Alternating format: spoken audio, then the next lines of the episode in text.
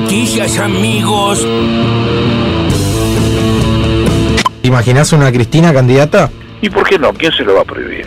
Dos veces presidenta de la nación. El cuadro político más importante de los últimos 100 años. ¿Quién le va a prohibir si quiere ser candidata? Yo tampoco sé si ella va a ser candidata y no quiero meterme en lo que no me tengo que meter. Pero como me pones un análisis de laboratorio, en esa prueba era altamente y esa es la discusión y hay que confrontar, habrá que confrontar. Yo no le voy a tener miedo a ese tema. ¿Estás enojado por algo? A vos que te gusta ahorrar para, para producir, porque vos sos, sos un pro- industrial, sos un industrial. ¿Achicás ministerios? Sí, hay mucho gasto improductivo, no me cabe duda. ¿Qué ministerios para vos estarían? No, dentro, bueno, yo, 22 ministerios me parece un disparate. La verdad, te soy franco, yo creo que con 8 nosotros construimos en el gobierno con, ¿Con ocho ministerios? Sí, sí, sí. militando el ajuste de oro. Estamos mucho más unidos de lo que se creen, hay muchas menos diferencias de las que se creen. Lo que pasa es que cuando uno no tiene dedicación día a día, en momentos de crisis se pierde la historia y se entra en la anécdota. Yo estoy construyendo historia. A mí las anécdotas de si Felipe Miguel dijo esto, de si Patricia dijo lo otro, la verdad es que esto lo tendríamos que delegar a la parte de chismes de las tardes, Entiendo. ¿no? Parecen, más me parecen discusiones Lilita, entre distintos artistas Entiendo. o chicas de cabaret. Soy la historia, necesito que sea presidenta. Yo debato con Horacio Rodríguez eh, Larreta. No es lógico que luego aparezcan eh, segundas o terceras líneas a salir a, a decir cualquier cosa. Los debates políticos esas- O sea, esas para vos, son las están, para vos te están correctas. aparateando porque te, te quieren correr de la candidatura concretamente. No me van a correr. Si hay un debate, que la reta discuta conmigo, no que me mande soldaditos a, a hablar. Que discuta conmigo, yo no tengo ningún problema. Alias, no quiero más eh, que me digan una cosa públicamente y por atrás me hagan otra, que usan las redes, que usan los medios, te tiran gente a decirte cualquier cosa. Bueno, a ver, Horacio, hay una discusión entre él y yo, tengámosla clara, frente, concreta y punto. Tengo la bola bien puesta. Mandámelo acá que lo peleo. ¿Usted dijo que Ofelia Fernández es un tanque australiano de medialunas? pero dentro de un contexto en el que estaba diciendo que no había Es que, que no hay, no a la hay- gente. no, es que no hay contexto, no, no, no, no hay que decir que... Bueno, Eduardo, Eduardo, yo sé que es creación tuya, Ofelia, y que vos la pusiste ahí. Yo no, Acordate cuando perdón, yo- perdón, perdón, perdón, la desfiguración del lenguaje. Perdón, Lilia, yo, Pero- no, yo no puse a nadie, yo no pongo a nadie, yo no creo a Sí, pero le nadie. diste vidriera, le diste vidriera. No, vidriera no, tomaba los colegios y había que mostrar la barbaridad que hacían, eh, Lilia. Y ¿eh? te burlabas de ella en su cara Eso. sabiendo que era una chica adolescente. Pero está bien, no Sí. importa.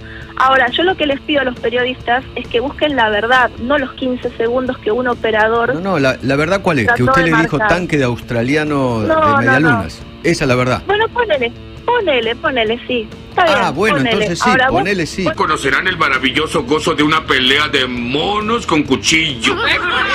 Digo, yo puedo preguntar, ¿vos no le reconoces nada bueno? Ponele a Videla. Bueno, eh, no le reconoces nada bueno a Hitler. Hitler terminó con la desocupación. A mí me parece que reconocerle a Hitler que terminó con la desocupación. dale, que veníamos Perdón, bien, eh, a mí me parece que reconocerle a Hitler que terminó con la desocupación, No, no, que es cierto, Fernando, no. es reconocerle No, un no, mérito. No se puede ser tan hijo de puta. Acabo de llegar y yendo para el predio. ¿Ya abriste el celular, no?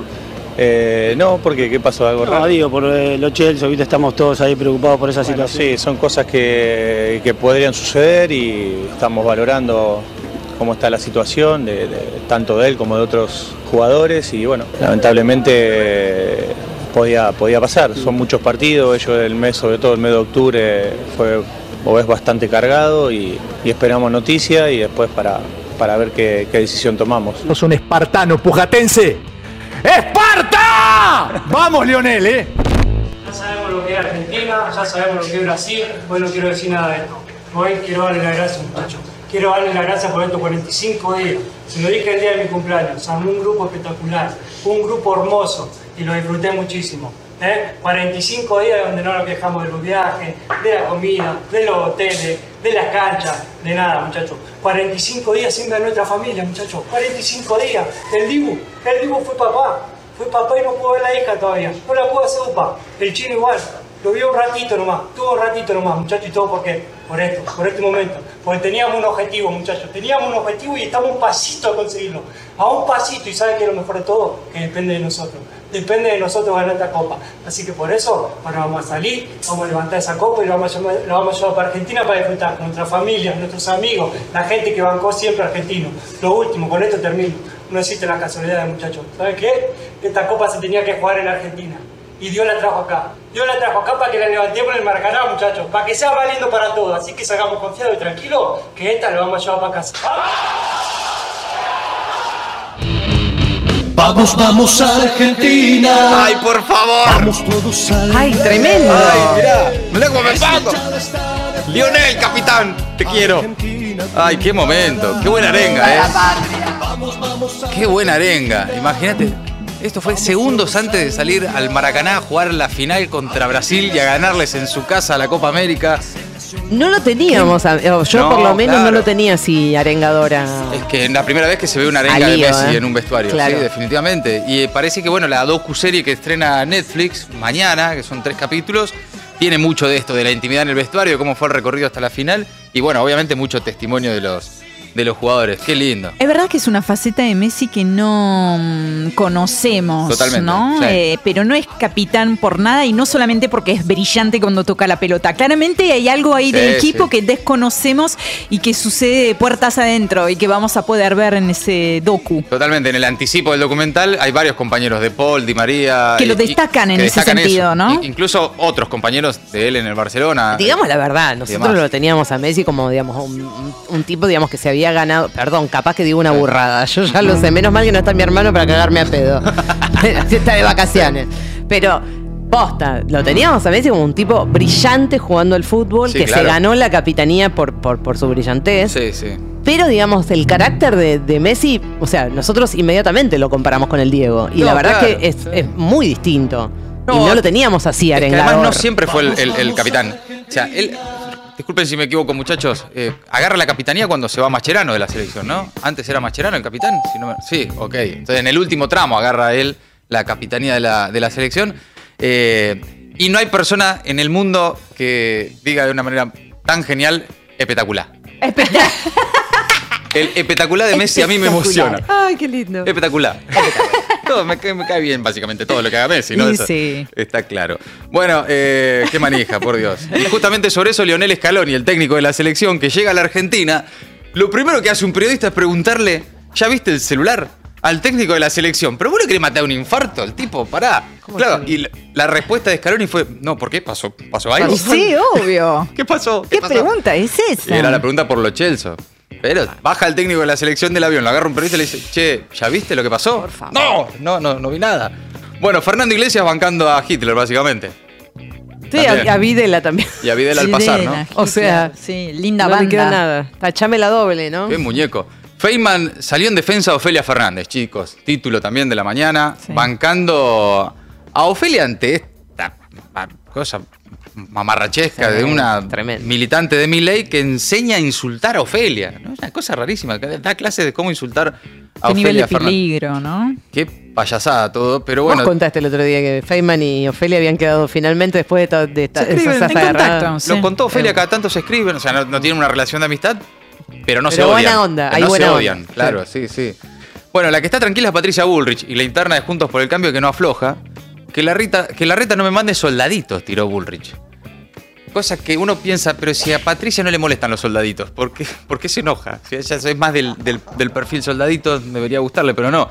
Carrió también, eh, habló Macri, est- están todos. La, la interna de Juntos por el Cambio sigue picante, sigue subiendo de tono y, y en un rato lo vamos a repasar.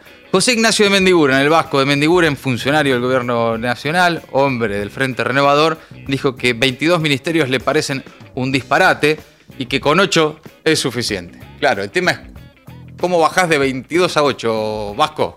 Que en el medio se quedan un montón, ¿no? Eh, ¿A cuál sacás? Bueno, y Aníbal Fernández también. Sigue esa discusión de si la paso sí, la paso no, de si Alberto va a ser o no candidato, también en el frente de todos, pero eh, llamativamente con mucha más tranquilidad que en Juntos por el Cambio esa interna, ¿no? Es como diciendo, bueno, si se quiere ser candidato, ¿quién le va a decir algo? Y el otro diciendo, bueno, ¿quién se lo va a negar? Están como muy amables. de repente en el frente de todos, mientras en juntos no saben con qué tirarse. Ya es, llamativo todo lo que está pasando por estas horas entre las voces destacadas del día. Ahora, las noticias en maldita suerte. Y justamente, en busca de contener la inflación, el gobierno revisará cómo forman sus precios las empresas. La Secretaría de Comercio va a investigar los costos y los márgenes de ganancias de más de 15 empresas de consumo masivo para determinar aumentos de precios injustificados y prácticas abusivas. Mientras tanto, el secretario Matías Tombolini se reunió ayer con supermercadistas para pedirles que rechacen eh, los aumentos por encima del 4% mensual en aquellos productos que no estén incluidos en el programa Precios Cuidados, hoy son 452, y la futura canasta de precios justos que entraría en vigencia el mes próximo. Por otro lado, el dirigente, dirigentes del Frente de Todos bonaerense lanzaron este martes una campaña en redes bajo la consigna Si aumentan, no compres, para denunciar a las empresas que remarcaron precios de sus productos por encima de la inflación acumulada en el último año. El ministro de Economía, Sergio Massa, dijo esta semana acá que planea avanzar en un programa de estabilización de precios de consumo masivo durante el verano entre diciembre y marzo en acuerdo con las empresas.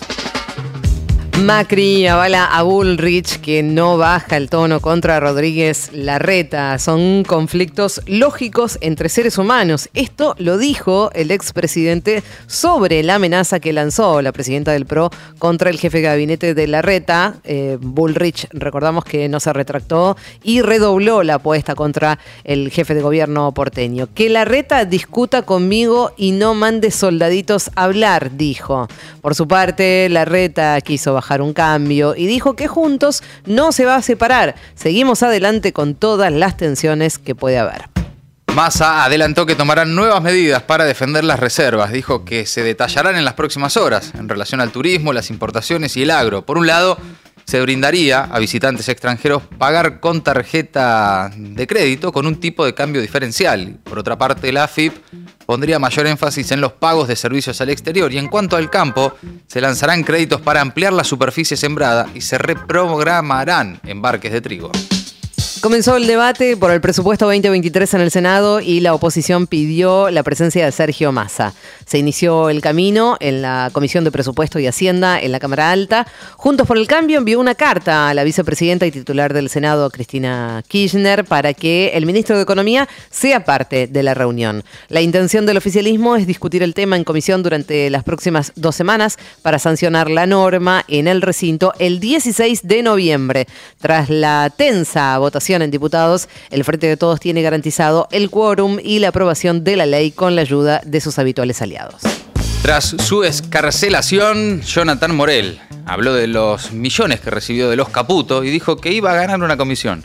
El referente de Revolución Federal aseguró hoy que jamás le haría daño a nadie, luego de que la Cámara Federal porteña ordenara su libertad en la causa por amenazas contra la vicepresidenta Cristina Fernández. Por otro lado, dijo que no sabía para quién estaba trabajando al momento de recibir pagos por parte de una empresa de Caputo Hermanos, vinculada al exministro de Finanzas del gobierno de Macri, Luis Toto Caputo. Por otra parte, el ministro de Justicia, Martín Soria, dijo que los jueces macristas buscan impedir que se conozca la verdad sobre el atentado contra Cristina y apuntó contra los camaristas Leopoldo Bruglia, Pablo Bertuzzi y Mariano Llorens y dijo que le están enviando un mensaje a toda la ciudadanía y a sus jefes.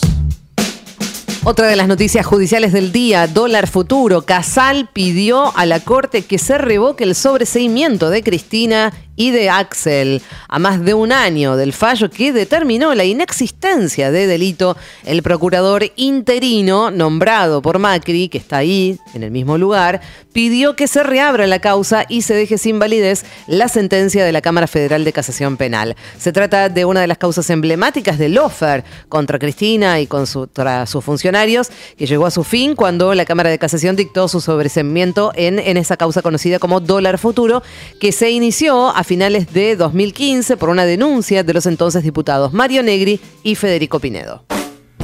Y terminamos con una decisión que tomó Rusia de reanudar su participación en un acuerdo mediado por Turquía y las Naciones Unidas para la salida de granos y otras materias primas de puertos ucranianos. Este había sido suspendido por Moscú el sábado pasado tras un ataque que Rusia atribuyó a Ucrania contra su flota del Mar Negro. El jefe de la ONU celebró la reanudación de los envíos cuya interrupción amenaza la seguridad alimentaria en el planeta. Maldita suerte. Agregamos una hora porque nos quedaban un montón de boludeces afuera.